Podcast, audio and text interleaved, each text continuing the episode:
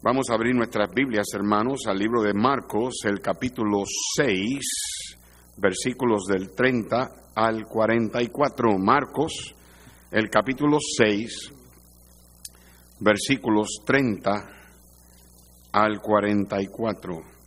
Puesto de pies, hermanos, para la lectura de la palabra del Señor, Marcos capítulo 6, versículos 30 al 44.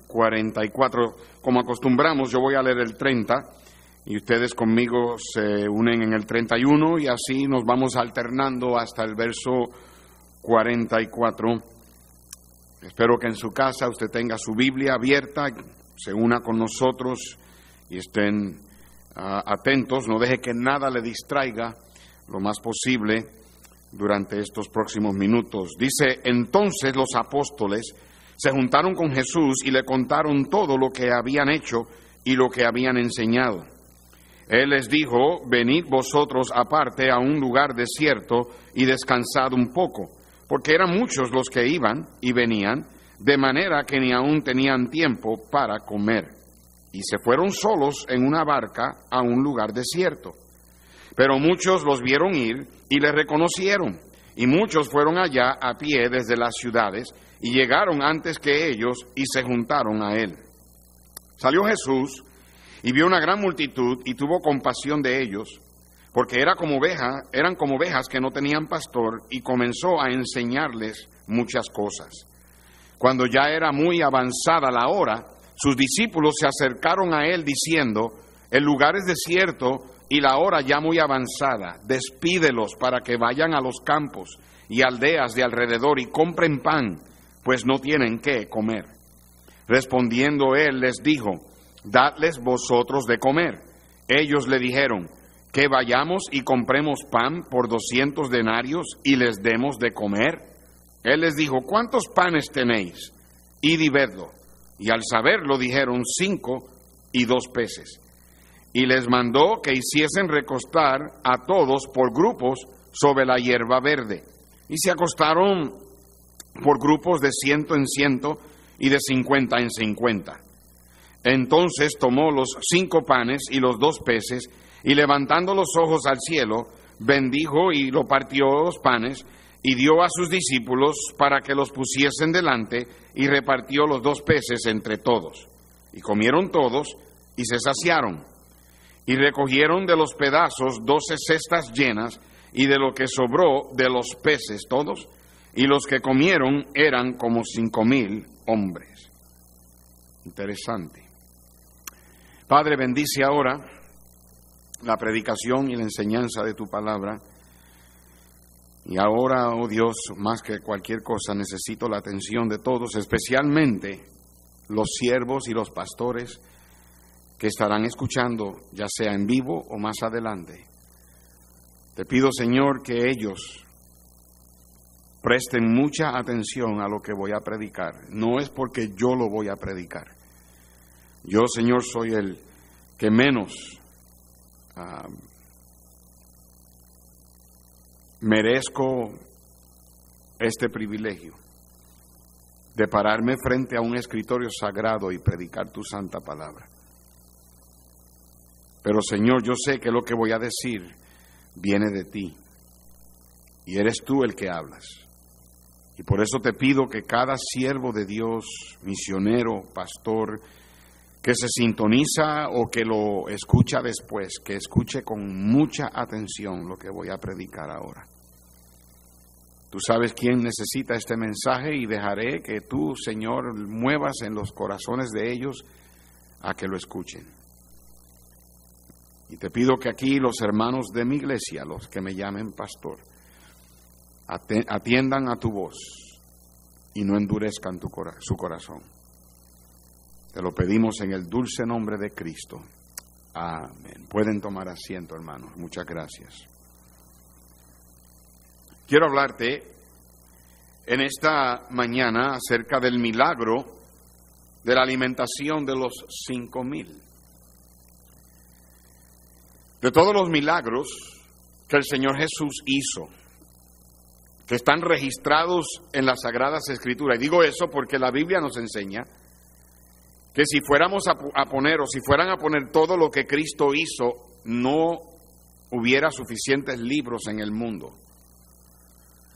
La Biblia no es todo lo que Dios sabe, pero es todo lo que Dios quiere que sepamos. Y la Biblia registró ciertos milagros que el Señor Jesús en vida hizo. Pero de todos los que Él hizo, aparte del milagro de su resurrección, que fue el más grande de todos, porque Él dio su vida y Él la volvió a tomar. Él venció la muerte. Y porque Él venció la muerte, un día nosotros vamos a vivir con Él. Pero de todos los demás milagros registrados en la Biblia que el Señor hizo, en mi opinión, yo creo que este es el de más impacto. Y hay dos razones que yo creo porque esto es así. Primeramente, por la cantidad de personas envueltas en el milagro. La Biblia especifica que eran cinco mil hombres, sin contar mujeres y niños en otro pasaje paralelo a este. Quiere decir, los estudiantes de la Biblia estiman que había por lo menos 20 mil personas que estaban siguiendo al Señor. Mis queridos hermanos, eso es un restaurante bastante grande darle de comer a más de 20 mil personas que seguían al Señor porque escuchaban sus enseñanzas, porque Él les enseñaba como, si, como alguien que tenía autoridad y además por los milagros que Él hacía. La gente era sanada, endemoniados, a personas poseídas eran liberadas, vidas eran transformadas por el poder de nuestro Salvador. Pero también este es el único milagro de todos que está registrado en los cuatro evangelios. Algunos están registrados en tres nada más, algunos solamente en dos y varios solamente en uno de ellos. Pero este milagro, por alguna razón, Dios optó inspirar a Mateo, a Marcos, a Lucas y a Juan y registrar divinamente inspirado este milagro en cada uno de los cuatro evangelios. Tiene que haber una razón. Tal vez la enseñanza detrás, tal vez ah, ah, el principio detrás de este milagro. Hay varias razones, pero no voy a entrar en ellas.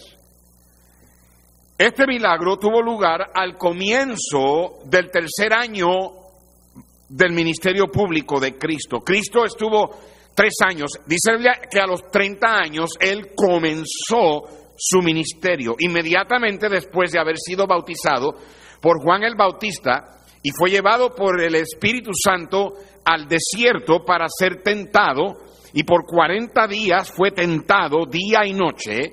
La Biblia solamente registra tres de las tentaciones y el Señor obtuvo la victoria y saliendo de la tentación y viniendo y bajando del monte, comenzó su ministerio a los 30 años de edad. Él murió después de haber cumplido ya los 33 y, en el, y al principio de su tercer año de ministerio fue cuando este milagro se llevó a cabo, tomó lugar. Es interesante que la Biblia nos enseña en el versículo 30 cuando en nuestra lectura de la Biblia dice la Biblia que entonces los apóstoles se juntaron con Jesús y le contaron todo. ¿A qué se está refiriendo? ¿Qué fue lo que ellos le contaron? ¿De qué está hablando la Biblia cuando dice que le contaron todo? El contexto de este pasaje muestra al Señor Jesús habiendo enviado a sus discípulos en una misión de predicación. Si van conmigo a ese mismo capítulo, al verso 7, Marcos capítulo 6, verso 7, dice la escritura, después llamó a los doce y comenzó a enviarlos de dos en dos y les dio autoridad sobre los espíritus inmundos y les mandó que no llevasen nada para el camino, sino solamente bordón ni alforja, ni pan, ni dinero en el cinto, sino que calzasen sandalias y no vistiesen dos túnicas. Y les dijo, donde quiera que entréis en una casa, posad en ella hasta que salgáis de aquel lugar. Y si en algún lugar no os recibieren ni os oyeren, salid de allí y sacudid el polvo de, que está debajo de vuestros pies para testimonio a ellos. De cierto os digo que en el día del juicio será más tolerable el castigo para los de Sodoma y Gomorra que para aquella ciudad. El Señor estaba mandando a estos siervos, doce de ellos, a quien Él había estado entrenando por dos años ya, los hombres que iban a voltear el mundo al revés con el Evangelio, estos hombres que fueron los pilares del principio del cristianismo en la, en la tierra y que ellos fueron los pilares de la iglesia primitiva, ahora Él los está enviando sabiendo que van a haber lugares donde no serán aceptados, bienvenidos. Y Él les dijo, ustedes no fuercen nada. Si no les dan la bienvenida, sacúdense el polvo debajo del pie, que ellos vean. Porque en el día del juicio va a ser más fácil o va a ser más tolerable el castigo. Sodoma y Gomorra, con toda su impiedad, con todo su homosexualismo, no va a tener un juicio ah, tan doloroso en el lago de fuego como lo va a tener la gente que escucharon la palabra de parte de los apóstoles y no quisieron aceptar. Y dice el verso 12 que saliendo predicaban que los hombres se arrepintiesen. Echaban fuera muchos demonios y ungían con aceite a muchos enfermos y los sanaban. Noten que la práctica de ungir con aceite ya había sido establecida en el ministerio ah, primitivo del Señor aquí en la tierra.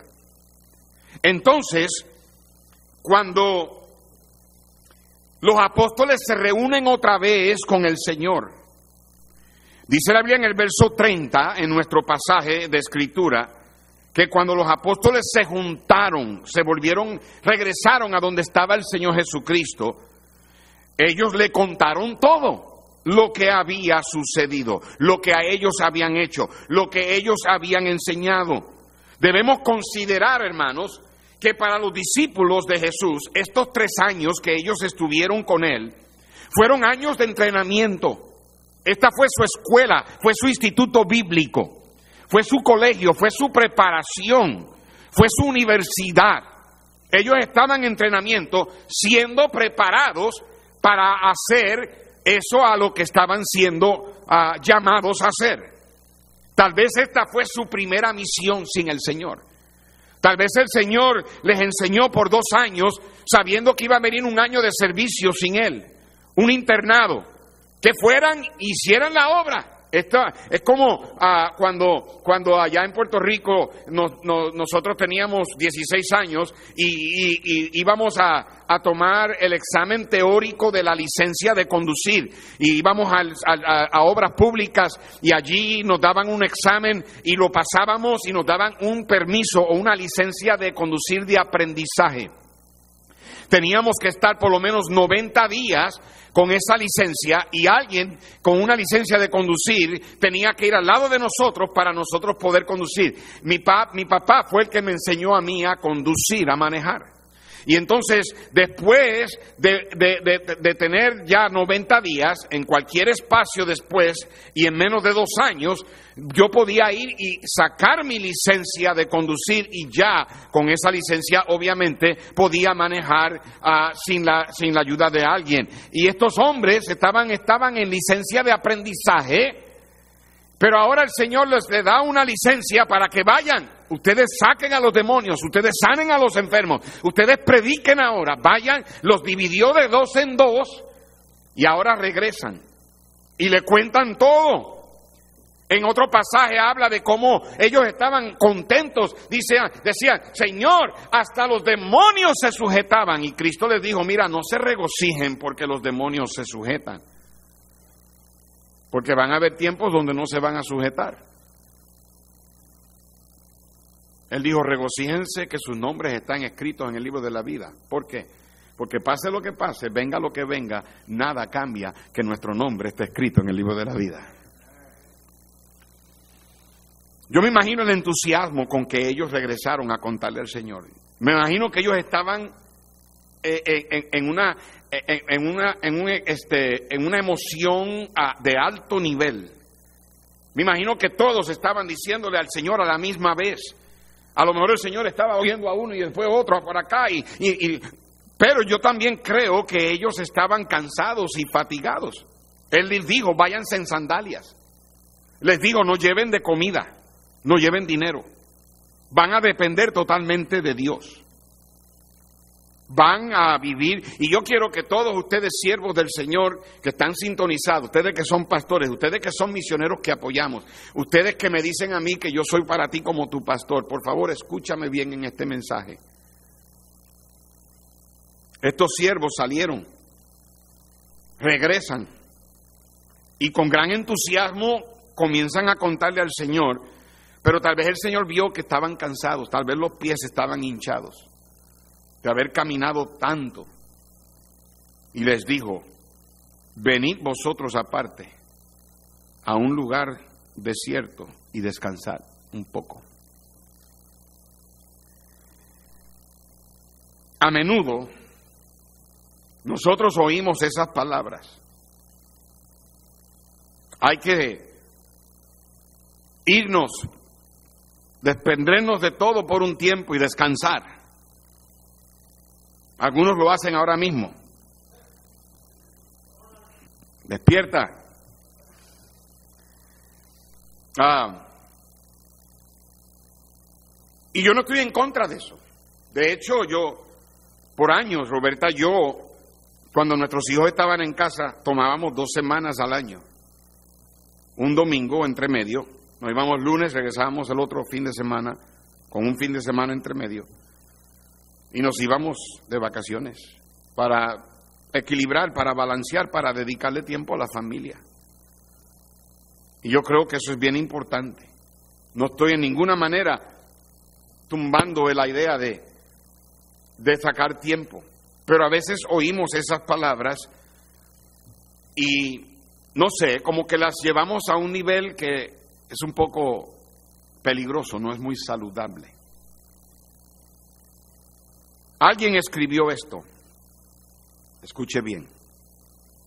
No sé quién, pero bueno, de apellido Kelly, pero no fue Kelly Daniel, ¿ok? Alguien escribió esto. Nos iría bien si necesitásemos descansar más. Es decir, si nuestras labores fuesen tan abundantes, si nuestros esfuerzos abnegados por la bendición de otros fuesen tan continuos, que pudiésemos estar seguros de que esta es la palabra del Señor para nosotros. ¿A qué me refiero cuando cito esto? Nos iría bien si necesitásemos descansar más es decir, si nuestras labores fuesen tan abundantes y nuestros esfuerzos abnegados por la bendición de otros fuesen tan continuos que pudiésemos estar seguros de que esta es la palabra del Señor para nosotros. Les digo esto porque muchas veces cuando decimos hay que sacar tiempo, hay que irnos, no es la palabra del Señor la que lo dice. La verdad es que hoy se sobreestima demasiado este asunto de tomar tiempo libre y de vacaciones. Vuelvo y digo, no estoy en contra de eso. Pero el problema es que muchas veces esto conlleva a, descuidar la obra del Señor. Y el Señor les estaba enseñando una valiosa a, enseñanza, valiosas lecciones a sus discípulos, a sus siervos, cuando los mandó sin dinero, cuando los mandó sin calzado, cuando les dijo ni dos capas, no quiero que te lleves una y tengas otra de respuesta, no, yo quiero que se vayan y que confíen totalmente. Y aunque les dijo en este momento, vengan a descansar, lo que iba a suceder después de esto fue algo increíble. Mucha gente hoy que toma tiempo para descansar, no es el Señor quien se los dice. Es la pura carne y la pura filosofía y mentalidad mundana que tenemos.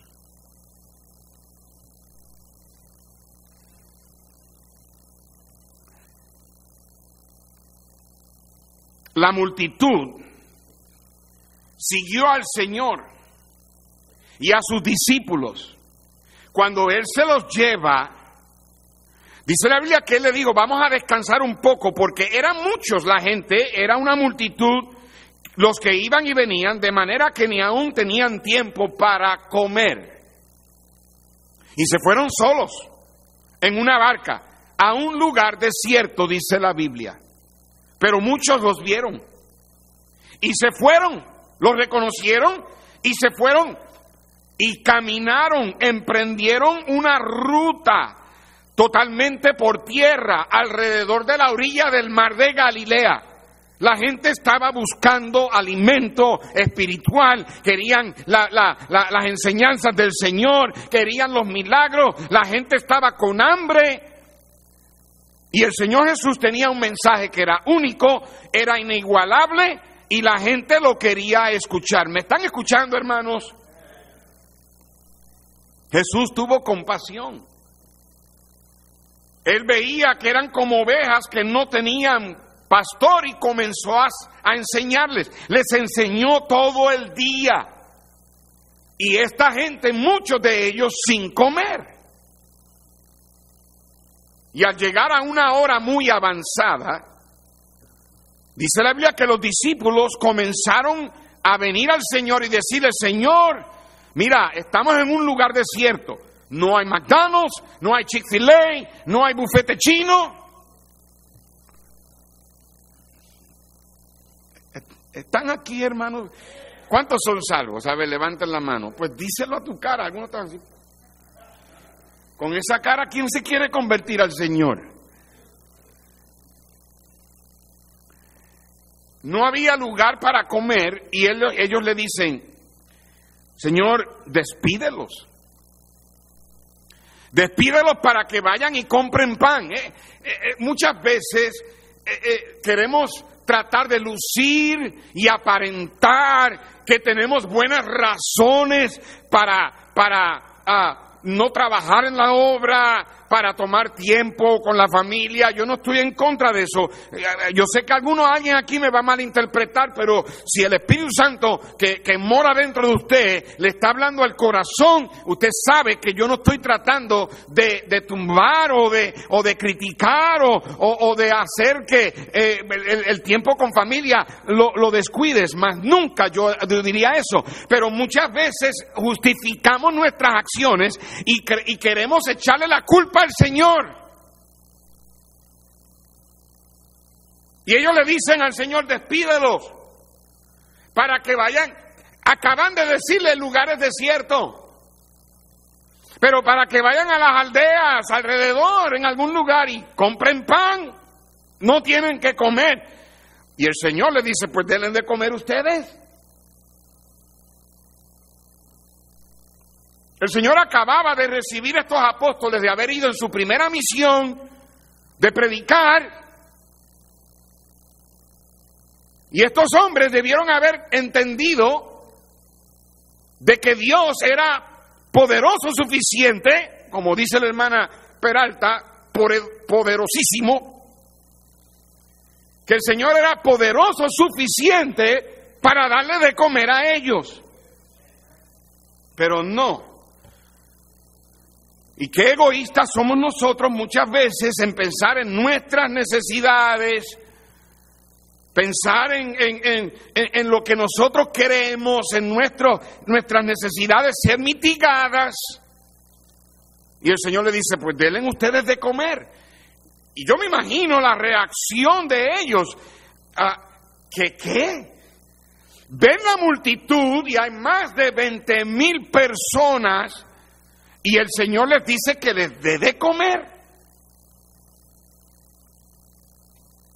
Es interesante que la misma, ah, la misma multitud que inspiró a Jesús a tener compasión, porque el Señor tuvo compasión. Es interesante que esa misma multitud que inspiró a Jesús a tener compasión, hizo, esa misma multitud hizo que los discípulos se enojaran. Que los discípulos se molestaran, que para ellos ellos eran como una inconveniencia como un fastidio. ¿Sabes qué? Ya la gente tiene hambre y mejor es que se vayan. Hermano, ¿es la gente molestia para nosotros o es la gente el objeto de nuestro amor? ¿Mm? Ahora que tenemos el espacio, no vamos a, salir a las calles y pedirle a la gente que venga a escuchar el, Evangelio y reciban el pan de vida. ¿Alguien me está escuchando esta noche, este día? Jesús se volvió y le dice a los discípulos, ustedes denles de comer. Y te puedes imaginar la reacción de ellos a la idea, según ellos, absurda de darle de comer a cinco mil hombres sin contar las mujeres y los niños, con solamente una merienda de cinco panes y dos peces. Hasta dijeron, si fuéramos a comprar pan con 200 denarios, que es la, era el salario, se calcula el salario anual de alguien, y vamos a decir, eso sería como tratar de gastar unos 35 mil, 40 mil, tal vez un poco más de dólares que una persona aquí en un salario normal gana, algunos menos, algunos más. No era suficiente para darle de comer a toda esa multitud.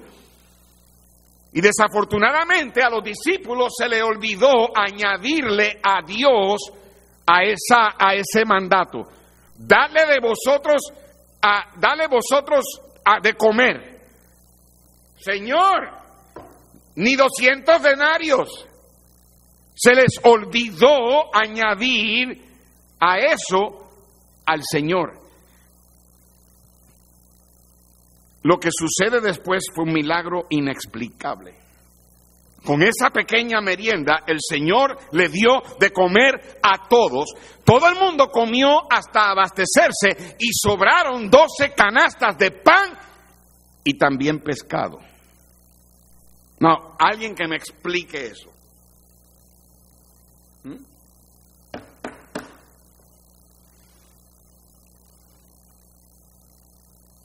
Los discípulos en este milagro estaban viendo una imagen de cómo el Señor iba a darse a sí mismo para ser el pan de vida para un mundo perdido.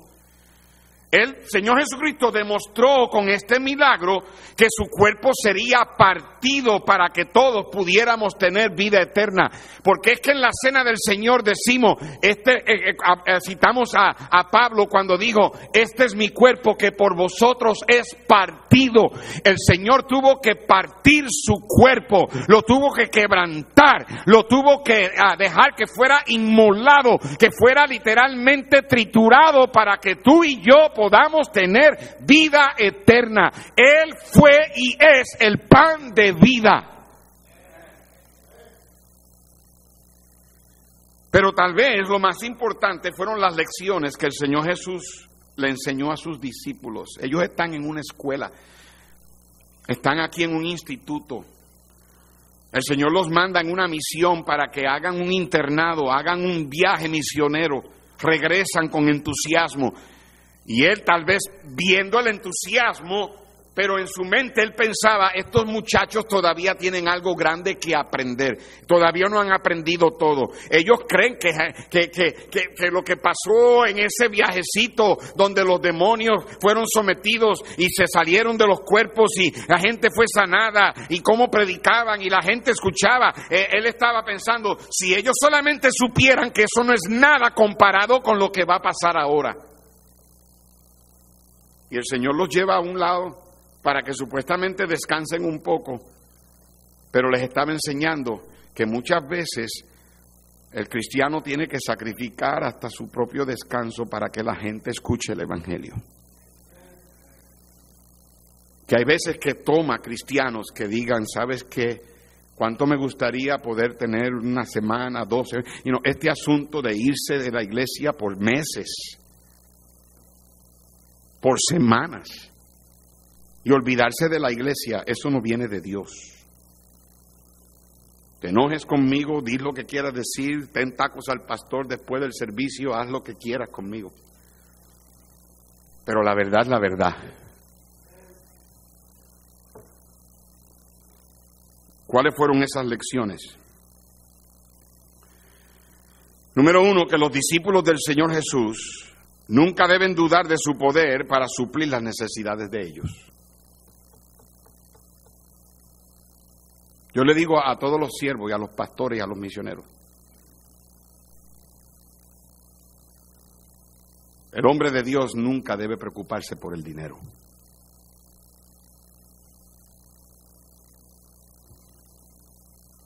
Cuando yo me vine a esta iglesia, 17 años atrás, yo ni sabía cuánto la iglesia me iba a pagar. Acepté el pastorado sin saber lo que la iglesia me iba a pagar. Y no era que la iglesia no me pudiera, no quisiera, no, me, no quería pagarme, era que no tenían suficiente para poder pagar un salario como el salario que yo estaba recibiendo cuando yo me vine de allá de Lombio. Pero el dinero nunca fue un factor determinante, nunca lo ha sido. Ustedes misioneros y obreros que están en el campo, hermanitos que ahora tu esposa está en cirugía o está siendo operada porque tiene cáncer, siervo del Señor que tu sostén no es lo que debe ser, o que iglesias te han dejado de sostener.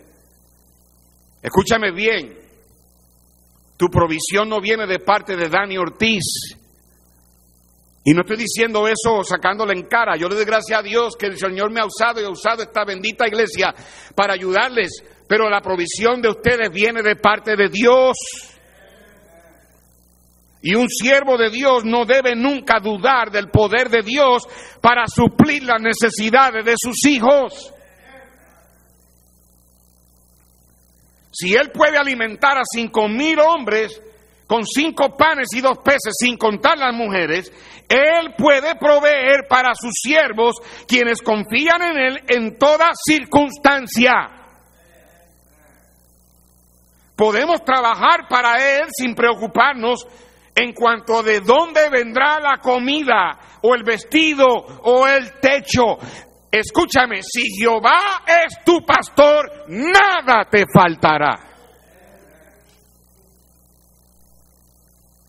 Cuando cristianos viven en dificultades financieras, a veces pueden que sean pruebas que Dios usa para fortalecer nuestra fe.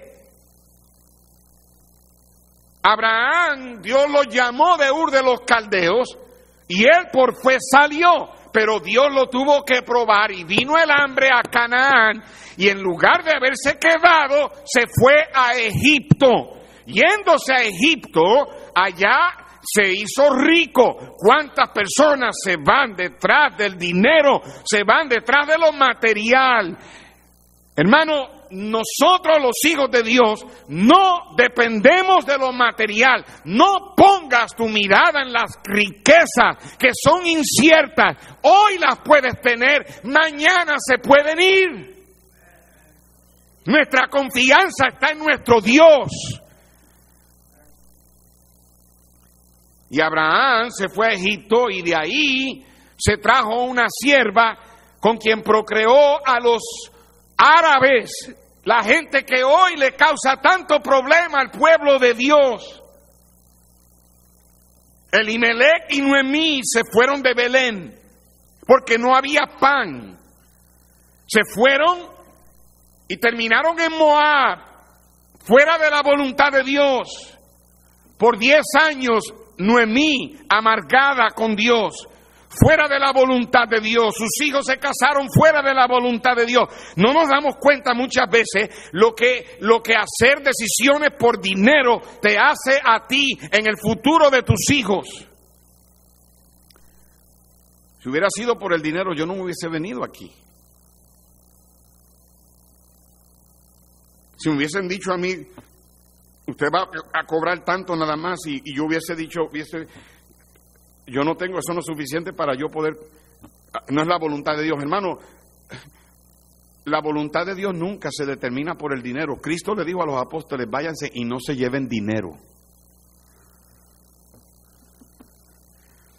Dios ha prometido que si nosotros buscamos primeramente su reino, todas las cosas materiales para nuestro sustento serán añadidas. Yo no estoy hablando de caprichos, yo no estoy hablando de, de, cosas que uno quiere de placer, no. Eh, tu techo, tu comida, tu vestido, Dios promete darte, Dios promete cuidarte. Si Él cuida de las aves, Él cuidará de ti. Si Él viste a los lirios, Él te va a vestir a ti. Y Dios ha prometido que cualquiera de nosotros que busquemos primeramente su reino, Él añadirá todas esas cosas.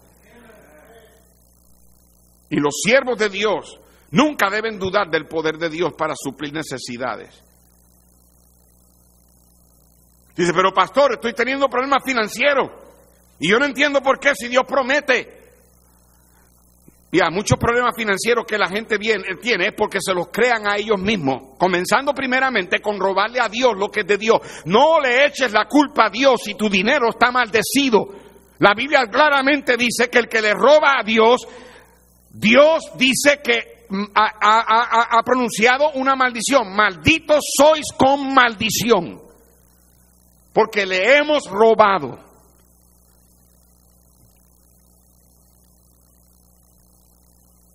Esta mañana le diste a Dios lo que es de él.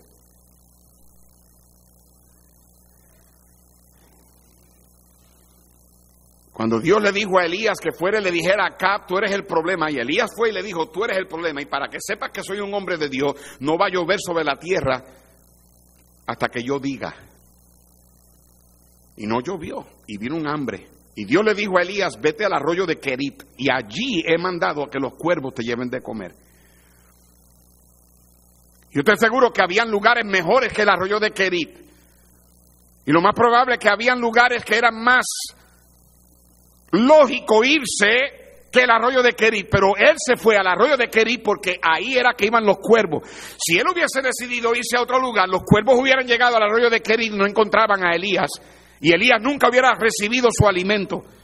Pero Elías fue sostenido por Dios y luego, después que el arroyo se secó, lo mandó a Zarepta, donde una viuda le dio de comer a él por el resto de la sequía. Estoy diciendo en esta mañana, mis queridos hermanos, que Dios tiene el poder de suplir para las necesidades de sus hijos.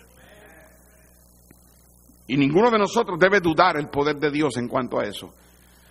Si Dios le dio de comer a tanta gente con unos poquitos panes y unos par de pececitos, créame que Dios puede pagar por tu renta y Dios puede pagar por tu carro y Dios puede pagar por tu comida y Dios puede darte para tus necesidades. Lo que tú tienes que hacer es darle a Dios lo que es de Dios, confiar en Él y dejar y, y buscar el reino de Dios y su justicia y deja que Dios manifieste su poder en proveer para tus necesidades. ¿Cuál fue la segunda lección que el Señor le enseñó a los discípulos con este milagro? Que Dios puede hacer que el mundo entero sea evangelizado. De la misma manera que Cristo les dijo a sus discípulos que le dieran de comer a la gente, Él también nos dice a nosotros que le demos del pan de vida a la gente. Es asunto de nosotros darle a Él lo que tenemos. Para cumplir con ese, con ese mandato se necesita dinero para que el Evangelio llegue a Colombia, a Nicaragua, a, Costa Rica, a Panamá, a Venezuela, a Perú, a, Argentina, a Chile, a Israel, a Australia, a Tailandia, a España, a Francia, a, México, para que llegue a la República Dominicana, para que llegue a Puerto Rico, para que llegue a Haití, para que llegue a todo lugar el Evangelio, se necesita dinero, pero no es nuestro dinero. El dinero es de Dios. Él simplemente quiere canalizar ese dinero a través de nosotros. Dios tiene todo el dinero para evangelizar al mundo entero. Él ha prometido que si nosotros buscamos primeramente su reino, que no vamos a carecer de pan de comida, de bebida, de vestido y de un techo. Dios va a cuidar de nuestras necesidades básicas. Si le damos a Él lo que tenemos, por más trivial que parezca, Dios lo multiplica y lo multiplica donde muchos reciben la bendición. Tú piensas, ay pastor, yo nada más puedo dar cinco dólares de promesa de fe a la semana. Si eso es todo lo que puedes dar y eso es todo lo que tienes y vives literalmente pensando cómo vas a poder pagar la renta del próximo mes, créeme que con eso que, que tú das, el Señor puede hacer mucho más de lo que tú piensas. Con esa pequeña merienda, el Señor le dio de comer a todos. Hubo suficiente comida para todos. Y escúcheme bien lo que le voy a decir. Si todos los creyentes de la actualidad pusieran todo lo que tienen aparte de sus necesidades. Para la obra del Señor, todo el mundo podría oír el Evangelio en esta generación. ¿Me escuchó? ¿Me escuchó? Vuelvo y lo digo. Si todos los creyentes de la actualidad pusieran todo lo que tienen, aparte de sus necesidades actuales, para la obra del Señor, todo el mundo podría escuchar el Evangelio en esta generación. Tanta gente cristiana que le roba a Dios y por eso es que mucha de la gente se va a ir al infierno. Va a haber más gente en el infierno por la falta de dinero que por cualquier otro pecado cometido por los cristianos. Si todos los cristianos diezmaran, hubiera suficiente dinero en nuestras iglesias para sostener a los misioneros sin que ellos tuvieran que pasar años en diputación recogiendo apoyo económico. Pero no hay diezmo porque la gente lo usa para sus deseos, para sus caprichos, para sus viajes para sus vacaciones, para su carro, su celular, para su televisión inteligente. Llámelo como lo quieras llamar. Si tú no le das a Dios lo que es de Dios, le estás robando al Señor. ¿Cuál fue la tercera lección que el Señor le enseñó a los discípulos? Jesús llevó a cabo esta tarea en una forma sistemática sentando a la multitud en grupos de 100 y de 50. Recuerda, esto es una escuela para los apóstoles. Él acaba de mandar a los apóstoles allá a una misión y estuvieron por allá haciendo la obra sin él presente. Ellos regresan y le cuentan todo al Señor. Y el Señor le dice, ustedes todavía tienen mucho que aprender. Y una de las cosas que le enseñó es que él hizo esta tarea de darle de comer a más de 20 mil personas sentándolos en grupos de 50 y de 100. Hermano, Dios es un Dios de orden. ¿Usted me escuchó? Dios bendice el orden. En Primera de Corintios 14:40 dice que Dios hace las cosas decentemente y en orden. Por eso es que yo trato de hacer todo lo posible porque todo esté hecho bien aquí. Yo no soy perfecto y no tenemos una iglesia perfecta. Pero buscamos la manera de que todo sea hecho en orden, porque Dios bendice el orden. Escúchenme ustedes allá en, en YouTube, en los campos misioneros. Tú tú, y, tú tienes tanta responsabilidad delante de Dios de que tu ministerio sea hecho en orden como el que el mío es hecho en orden. Y a veces yo escucho, pues usted sabe aquí cómo es en México, qué México ni México, qué Puerto Rico, qué Puerto Rico, qué Guatemala, Guatemala, qué Panamá. No, no, no, no, no, no. La obra de Dios, la obra de Dios, igual en todo lugar. Y se hace en orden. Sobraron doce canastas de pan y era mucho más que lo que el Señor comenzó. Él, comenzó con cinco panes. Terminó con doce canastas llenas de pan. Y Dios no quiso que se desperdiciara nada. Hermano, Dios es un dador generoso, bien generoso, pero Él no aprueba el desperdicio. Por eso es que yo, eh, cuando yo vengo a la iglesia a trabajar aquí, yo, una de las cosas que yo hago cuando ven, llego aquí el martes o el lunes, cuando vengo a trabajar, es que entro a este edificio y busco a ver quién me dejó luces prendidas. Y ellos saben, me dejaron luces prendidas en tal y tal cuarto. Eso es un gasto de dinero. A veces llego y la luz del baño de allá del otro lado o la de aquí prendida. Yo no estoy echándole la culpa a nadie. Yo lo que quiero es que eh, entendamos que el Señor no aprueba el desperdicio. Está bien, prendamos las luces cuando tengamos que prenderlas. Prendamos el aire cuando hay que prenderlo. Corramos el agua cuando hay que correrla. Hagamos lo que tengamos que hacer para que las cosas se hagan bien. Pero cuando hay que apagar, se apaga todo. Cuando hay que limpiar, se limpia y no se pierde nada. Y hacemos todo lo posible para que todo sea hecho en orden.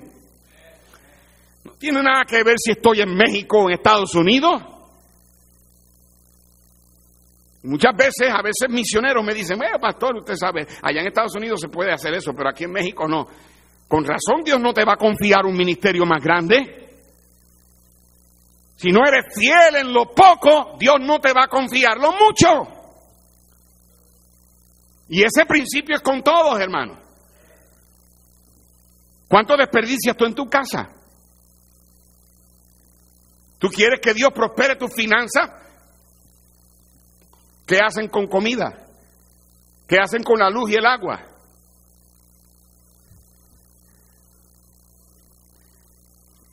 Ay, ay, ay o están enojados o están dormidos. Pues, mejor es que sigan diciendo amén o vamos a estar aquí hasta las 4 de la tarde.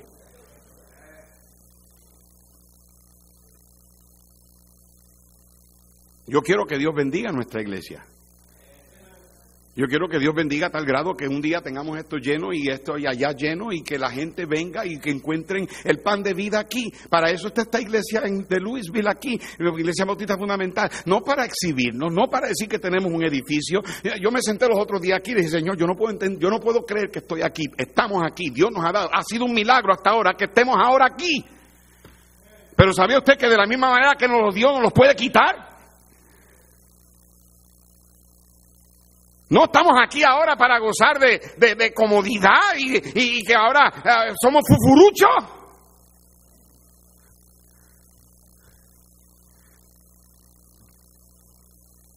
Y tenemos que cuidar de lo que Dios nos da.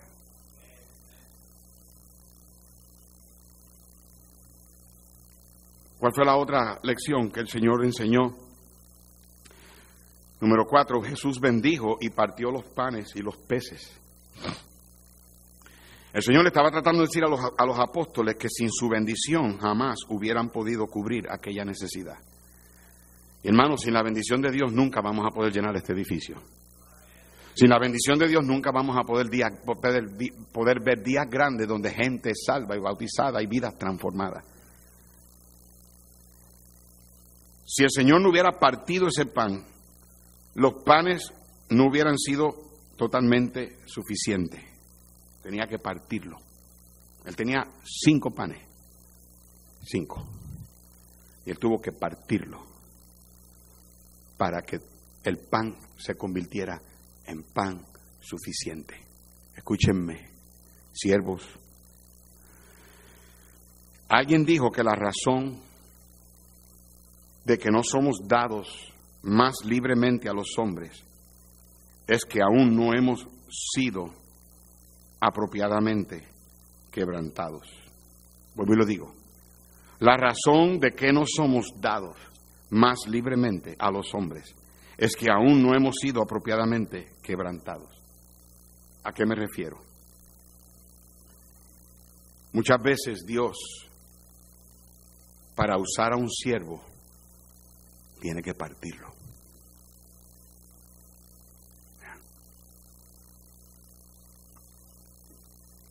Muchas veces.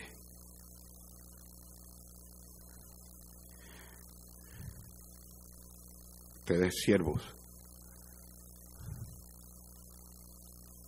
hermano Carlos,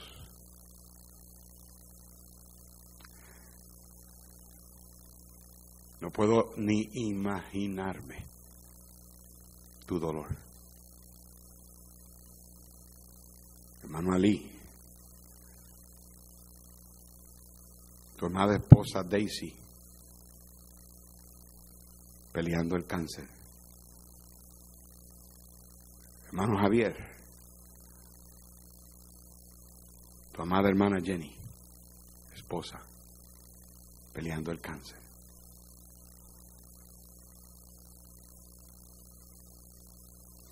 Muchas veces Dios tiene que partir un siervo, quebrantarlo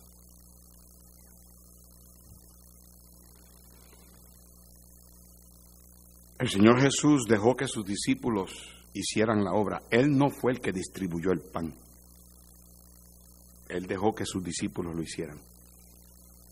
Y el plan del Señor de alimentar al mundo es a través de nosotros. Su plan es que su obra sea hecha por medio de sus siervos. No estamos aquí para simplemente ser salvos, vivir y darle la fuerza a este mundo en lo, en lo que esperamos que Jesús venga por nosotros. En este mundo estamos como peregrinos y extranjeros. Nuestro trabajo aquí es servir a Jesús. ¿Cómo? Sirviendo a la gente. Este no es nuestro tiempo de descanso y placer. Este es nuestro tiempo de trabajo y servicio, de sacrificio y sufrimiento. Nuestra coronación será cuando hayamos terminado nuestra obra. Pablo dijo, he peleado la buena batalla, he acabado la carrera, he guardado la fe. Por lo demás me está guardada la corona de justicia, la cual me dará el Señor, juez justo en aquel día, y no solo a mí, sino también a todos los que aman su venida. El día va a llegar cuando el Señor nos dé la corona, gloria a Dios. Pero ahora, hermanos, a trabajar. Ahora a llevar el pan. Ahora a sacrificarnos. A olvidarnos de nuestros caprichos a confiar en que Dios va a proveer, que Dios va a suplir, que nosotros no tenemos que preocuparnos por nuestros zapatos, nuestra ropa, nuestra comida, siempre y cuando estemos pendientes a su reino, Él cuidará de nosotros. Y la última lección que el Señor le enseñó a sus discípulos fue que uno de los milagros más grandes nunca hubiera sucedido si los discípulos se hubieran aferrado a su plan de descansar. Me temo que hoy día no hacemos mucho para el Señor y no vemos grandes milagros porque nos interesa más el placer y el descanso.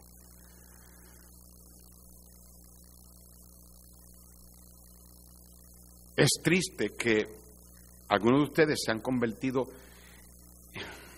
yo no estoy tratando de ofenderte, es más, no lo voy a decir como pensaba decirlo porque tal vez es muy fuerte. Déjame ponértelo de esta manera. ¿Por qué en el mundo tú no puedes regresar el domingo en la noche y nada más te conformas con domingo en la mañana? Para quedarte en casa porque es más fácil, porque es más cómodo. ¿Tú crees que fue cómodo que Cristo lo, lo, azotaran? ¿Tú crees que fue cómodo que Cristo lo clavaran en la cruz? ¿Tú crees que fue cómodo que Cristo por seis horas estuviera colgado entre el cielo y la tierra y sufriendo y agonizando? ¿Y tú te quieres quedar en casa? Porque se te hace más fácil verlo en YouTube. Tú no sabes cuántas ganas he tenido de apagar el YouTube ese ya. Y el que venga, que venga.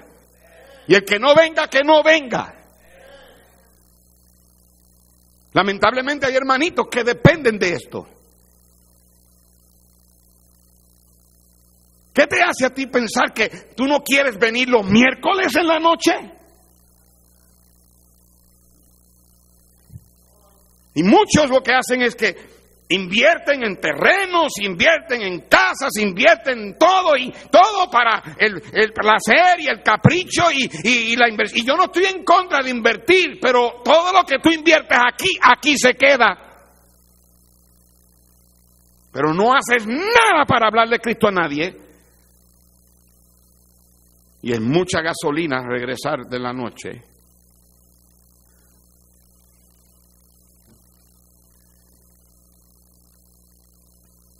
a lo que, a lo que hemos llegado. Sinceramente, lo, que lo, que, lo, que lo que necesitamos es que venga un inmaduro como el de Venezuela y venga y agarre este país y haga lo mismo. Para que entonces se vea quién verdaderamente sirve al Señor.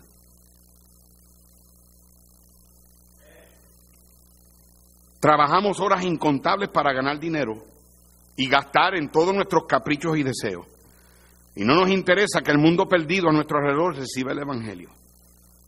¿Dónde están los días cuando el domingo entero era gastado en la obra del Señor?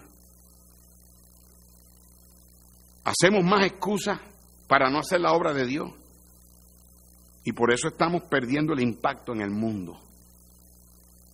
Ya las multitudes no quieren seguir. Porque la verdad del caso es que si nosotros tuviéramos la pasión que Cristo quería enseñar en este milagro, esas puertas no pudieran, este edificio no pudiera ser grande suficiente para que la gente venga. Y no es por nosotros. Cristo lo dijo, alzada al, Hijo del Hombre, levantarlo en alto y a todos atraeré a mí mismo. Si nosotros nos encargamos de poner en alto a Cristo, el mundo viene.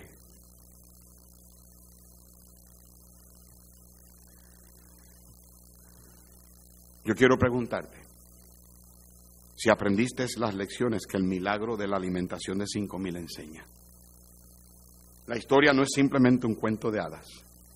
Quedó registrada en la Biblia para nosotros entender la importancia de nuestro servicio en la obra de Dios mientras estamos aquí.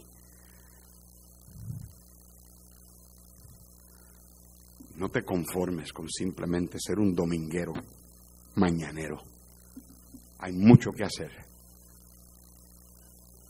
Mucho que hacer. Hay multitudes que darle el pan. Cristo viene, está a la vuelta de la esquina. Y esta iglesia se va a parar frente al Señor y dará cuenta por las almas de Louisville y sus pueblos circunvencinos. ¿Qué estás haciendo tú? Señor, gracias por tu palabra. Nos redarguye, nos convence, permite, oh Dios, que el Espíritu Santo haga lo que debe hacer. Bendice la invitación. Puestos de pies, hermanos, para tener el tiempo de la invitación y si Dios le ha hablado a su corazón y usted quiere usar el altar mientras el piano toca, este es el momento. Venga si tiene que venir.